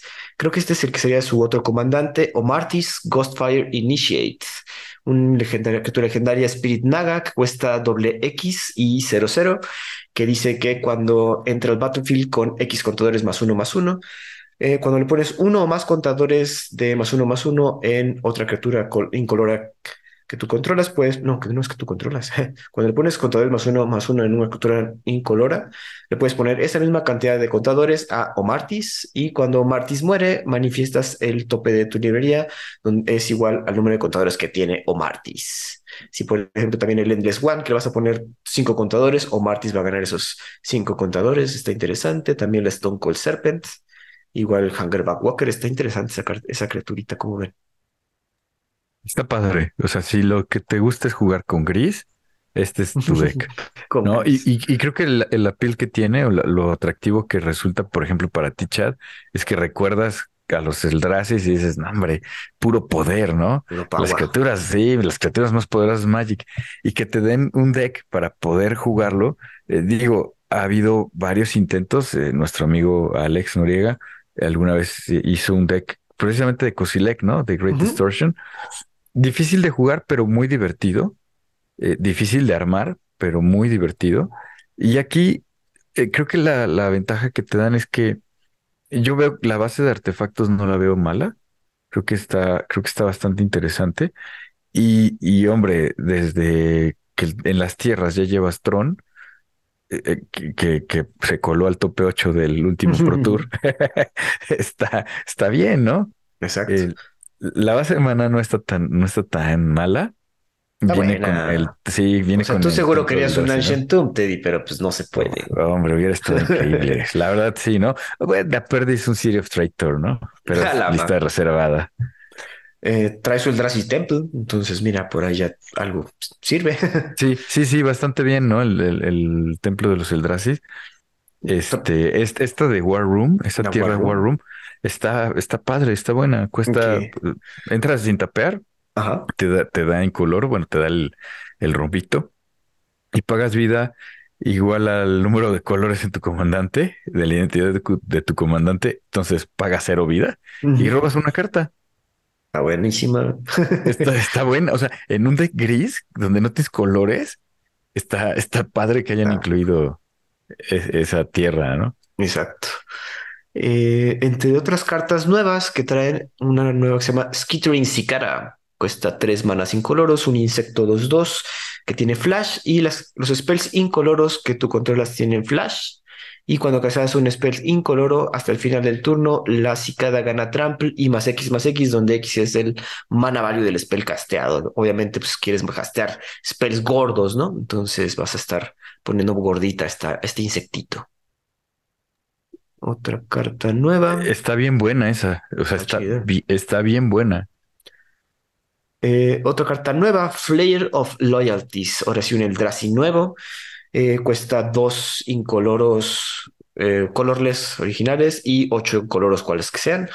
El Dracid es 10, que cuando casteas este spell, ganas control de una criatura hasta el final del turno, lo desgiras esta criatura y hasta el final del turno tiene fuerza y defensa 10-10, Trample, Annihilator y Haste. Aparte, el mismo Flayer tiene Trample, Annihilator 2. Entonces, este cabrón se roba algo y aparte lo va a poner gordo y con Annihilator 2, por si no saben qué es Annihilator 2, cuando una criatura ataca, el oponente que está siendo atacado tiene que sacrificar eh, pues el número que tenga, en este caso dos. Tienes que sacrificar dos permanentes. ¿Cómo ven? Te digo, está bien bueno, está, entiendo por qué te gusta, ¿no? y, y, bueno, de los artefactos trae Caldra Complete. Trae, trae eh, Caldra Complete, trae Trandínamo. Ah, el, el Trandínamo a mí es un artefacto que me gusta mucho. Este trae eh, Thought Vessel que, que te da dos manás, ah, te da, pero por dos te da uno. El Forsaken Monument también estaba caro. Es una carta, creo que de el último Zendikar artefacto legendario, 5 maná, 5 coloros, que tus criaturas incoloras ganan más 2 más 2 y cuando tapeas un permanente por mana incoloro te va a dar otro mana incoloro adicional y aparte, cuando castes un spell incoloro vas a ganar dos vidas. Está para jugar el Dracis, está súper bueno, ¿no? Decía del Thought Vessel que, que te quita el límite de mano. Aja. ¿Vas a decir algo, Brian? Perdón. Sí. A ver, ponme el Flayer otra vez. El Flayer of Loyalties. Layer of No, la criatura, la criatura. Ese está mal. Eh, ¿qué, querías checar? Mm, no, porque este.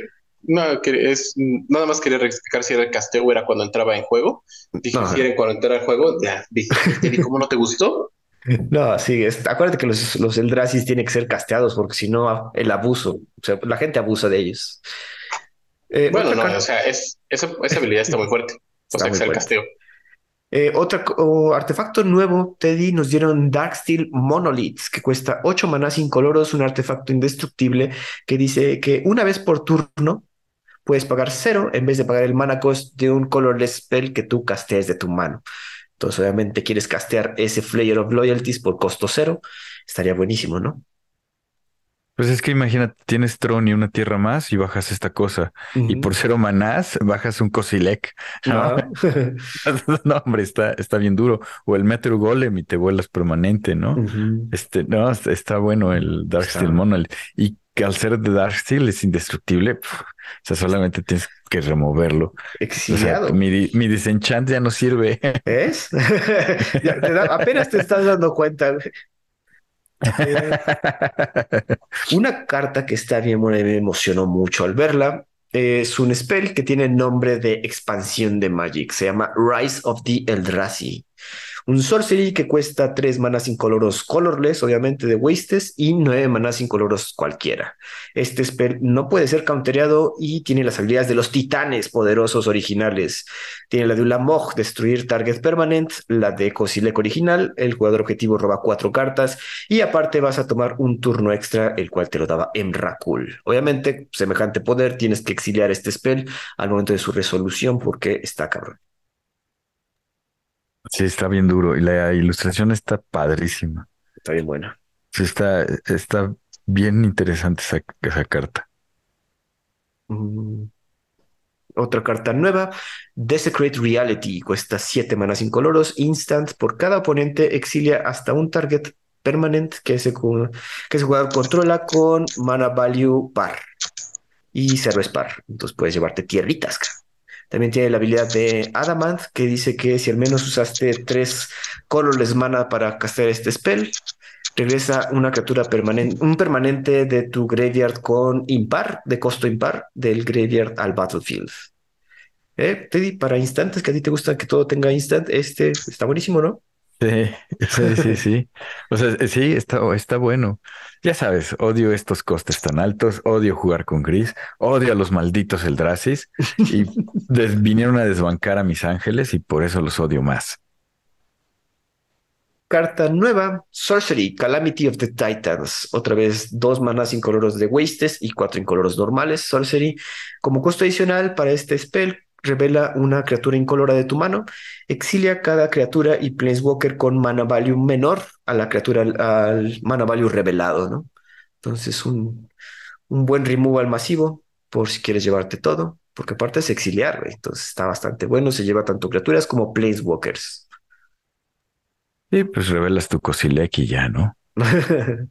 Igual trae su Olis Dust, por si también quieres exiliar otras cosas. Está faltando otra de las cartas nuevas. Eh, Mastery. Encantamiento, cuatro manas incoloros. Cuando castees un colorless creature spell, manifiestas el tope de tu teoría. Cuando atacas con una criatura con poder, con criaturas varias, puede ser una o varias, con total po- power 3, 6 o más, puedes voltear una criatura de una de las cartas manifestadas boca arriba. ¿Cómo ven? ¿Algo más que comentar? Creo que esas son todas las cartas nuevas. Fíjate que quería Creo que- comentar, perdón, Brian, adelante. Sí, no creo que esa carta, la última, o sea, se me hace bastante fuerte, pero no porque puedes de repente eh, atacar y, y voltear uno de los Eldrasis eh, gigantes, ¿no? De, por el efecto. Mm. Pero se me hace muy fuera como de flavor de los Eldrasis. Pero eso de manifestar como que es también de ellos, ¿no? Lo que está, yo también no, no, no lo había tomado tanto en cuenta. Bueno, no lo vinculaba tanto con los Eldrasis, tienes razón. No es que es Dugin, Ajá, es porque Dugin. fue de Cans of Tarkir la mecánica de manifestar. Ah, bueno, y Placewalker también trae un Ugin de War of the Spark, el inefable, que reduce tus costos. Eh, ¿algo más que comentar acerca de este deck que se les ocurra? Yo quería Yo- comentarles que viendo los tres decks que llevamos revisado, Los cuatro. A ver, vimos el, el que odia a Brian, el de encantamientos. Ah, sí, los cuatro decks. Ah, pues ya viendo los cuatro decks. Se me fue el avión bien gacho, perdón. Eh, viendo los cuatro decks, te puedes poner de acuerdo con tus amigos, comprarlos, abrirlos, enmicarlos y ponerte a jugar con ellos. Siempre. Y eso está padre, o sea, eso está, está muy bien. La verdad, a mí, bueno, ahora vamos a irnos con cuál es su deck preferido de todos estos. Híjole, este, yo, yo de plano ni el Draces ni Slivers compraría, ¿no? Sí, ni de chiste. Pero el de Planeswalkers, después del argumento tan sólido que me dio Brian, sí se antoja, ¿eh? Ah, míralo. Sí, se- convenció. sí se me antojó. Brian, ¿cuál es el que más te gustó? Eh, ay, eh, no, no, no, no. No, yo, yo el que me compraría sería el de Slivers. ¿Sí? No, o sea, me, me gusta mucho la- el tribal y no podría comprar el de Planeswalkers, que sería como el que más me, el que más me gustó, pero es que no puedo decir que fue el que más me gustó porque al mismo tiempo es el que más me hace enojar. Ok. Y la verdad, las habilidades, por ejemplo, de el Commodore Goof son muy buenas como para dejarlo fuera de un deck de super amigos. Entonces, creo que ya no volveré a jugar nunca más super amigos porque no planeo nunca jugar esa carta. Y como que no meterla en un deck de super amigos se me hace mala idea. Entonces, este, pues ahí se mo- como que murió el sueño, ¿no? De ahí en fuera, pues Slivers, pues te digo, soy una persona que le gustan los tribales. Este, y pues la ruca me, me serviría para armar un deck de soldados, ¿no? Pero concuerdo con Teddy, creo que esos son como pasó con los de Warhammer, que son grandes preconstruidos como para abrir, endicar y tenerlos ahí como si fuera tu propio juego de mesa, Ajá. ¿no? Es muy bueno. Este, con excepción del, Dracis, el del Dracis me dejó bastante decepcionado. Yo esperaba un deck con temática 100% el Draci, que la temática fuera como destrucción de planos, Ajá. ¿no? Eh, realmente yo estoy sintiendo que yo manejo a los Eldrasis, estoy invadiendo un plano y voy a destruir todo. Me hubiera gustado muchísimo que, que fuera así, porque estas eh, mecánicas de manifestar, ¿no? De Ugin y todo, aunque sí van con el incoloro, no van como, para mi gusto, a mi parecer, con lo que son los Eldrasis. Y está raro, ¿no? Y, y, y me molesta porque estos decks incoloros son los que no funcionan muy bien cuando no tienen lo mejor que, que, existe dentro de Commander, que son las piedras de maná muy rápidas. Eh, pero el punto cuando ya le metes las piedras de maná muy rápidas, llegan a funcionar con tanta fuerza que ya no, no se vuelve divertido jugar contra ellos. Exacto. no, entonces, ajá. No, entonces sí, son estos decks que siento que están ahí como a la media de que son muy, tienen que ser muy malos para que no te molesten. Eh, no, no, no me late tanto, ¿no? Sentí que podía tener como que esa temática del Dracis y, llegar a ser algo que no necesitara de repente conseguirme mi mana creep, mi mana vault, ¿no? Mi, todas esas porquerías para estar ahí abusando de, de, del incoloro. Y no, o sea, es más de lo mismo, ¿no? O sea, no. Es, es un deck más de, pues, métele un Lamog de comandante estas seis piedras que cuestan lo mismo que ese Aston Martin. Vámonos.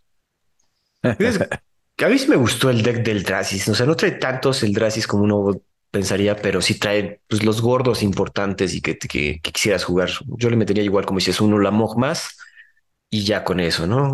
Pero sin embargo, como bien comentan, puedes armar estos, estos así como vienen de cajita. Yo creo que entre ellos se puede jugar bastante bien. Y me gustaron bastante todos, menos el de encantamientos. Y los divers también un poquito. Pero el del Dracis y el de Placewalkers entre los dos favoritos de su servidor. Sí, ¿sabes qué está padre? Que el, eh, que el producto no sea premium. es que, bueno, señor, como que el producto no es premium si estos decks cada uno sale como en 80 dólares, no, la mueles, pero ese también fue un asunto que todo el mundo estaba quejando. Brian, ¿algo quieres comentar? Sí, es que hay que hablar del elefante en el cuarto. Ajá que son los precios de estos decks de Commander, porque vino en, en algún lado eh, que el, el, año pasado salieron 24 decks de Commander. ¿No? 24 preconstruidos de Commander que te pudiste haber comprado a lo largo del año. Son muchos. ¿No? O sea, son, dos, dos, por mes. O sea, es una locura. Dos por mes. dos por mes es una locura, sí. Y aquí el gran problema es que los primeros decks de Commander eran muy baratos. Te están metiendo una mejor construcción de deck y te lo están haciendo muy caro. Y la, lo único que se está logrando con esto es que Commander siga siendo el formato más caro de Magic. ¿No? Porque eh, recuerdo aquellos viejos tiempos a donde la gente decía, no, pues es que jugar Commander es barato porque nada más gastas una vez. Lo cual creo que este, entre la vez que mi exnovia me dijo te amo, y creo que han sido las mentiras más grandes que me han dicho a la cara. Eh, porque no nada más gastas una vez, gastas para siempre, ¿no? En Commander, porque ya siguen sacando un montón de producto y ahorita ya te los, y cada, cada año, ¿no? Desde los primeros decks de Commander, ¿no? De, con Calia y eh, esas este, demás cosas, nada más suben de precio y Wizards, ¿no? No, no es más, no voy a decir Wizards porque ni siquiera creo que sea culpa de Wizards, creo que es Hasbro, ¿no? La empresa como tal, sabe que la gente lo va a pagar y sabe que la gente lo va a comprar. ¿No? Porque aunque son muy caros, el jugador de Commander casual es, eh, pues, es su hobby, es lo que quiere y son muchísimos, ¿no? Aquí en, México, en Latinoamérica, nos quejaremos bastante de, estos precios que son demasiado altos para la economía promedio de, nosotros, eh, pero no representamos ni el 1% de, de, las ventas de Wizards of the Coast. Y Estados Unidos sí, y Europa sí, ¿no? Y, Japón, ¿no? Y Asia sí lo hacen. Entonces, pues esas personas que se juntan en, sus casas a jugar, pues como lo estamos nosotros incluso promoviendo el, pues cómpralos, emícalos, déjalos así, este, pues sí lo van a consumir, ¿no? Y nada más estamos viendo que ahorita ya te están sacando un producto que ellos mismos te están diciendo que no es premium a un precio premium. Y entonces, ¿cuánto va a costar el siguiente producto premium que te saquen? ¿El doble? no, sé. ¿Cuánto, Ajá, ¿y, cuánto van a hacer, cuánto van a costar los Commanders del próximo año que te saquen con Commanders Legends este 3, la, la venganza de la puerta de, de Baldur, o con, con Commander Masters este 2.0, más Commander que antes, y así, ¿no? O sea, porque Commander ahorita es esta, esta vaca que están ordeñando Hasbro todos los días y viendo qué, lo, qué es lo que lo que van a comprar los jugadores y pues al parecer después de, lo que estamos viendo en Commander Masters es lo que sea. Lo que sea, Lo que sea que les pongamos, lo van a comprar y pues ahí estamos, ¿no? En ese punto de, decir, oye, ¿sabes qué? Estos decks se ven muy divertidos, qué padre sería poder agarrar, comprarlos, juntarme con otros amigos, comprarlos, eh, jugarlos así como vienen, divertirnos este, jugando un rato de Magic, de repente que haya en, en estos eventos de los Gathering Series un, un prearmado de estos decks de Commander, pero pues al mismo tiempo es como de no tenemos el poder adquisitivo de esto, ¿no? No, no lo podemos hacer y nos lo van a seguir haciendo por eh, el tiempo que dure Commander como el formato más popular de Magic. Uy, entonces está cabrón. y yo quería comentar algo, ¿no? Creo que, creo que uno de los problemas que tiene Wizards es que su comunicación es muy mala.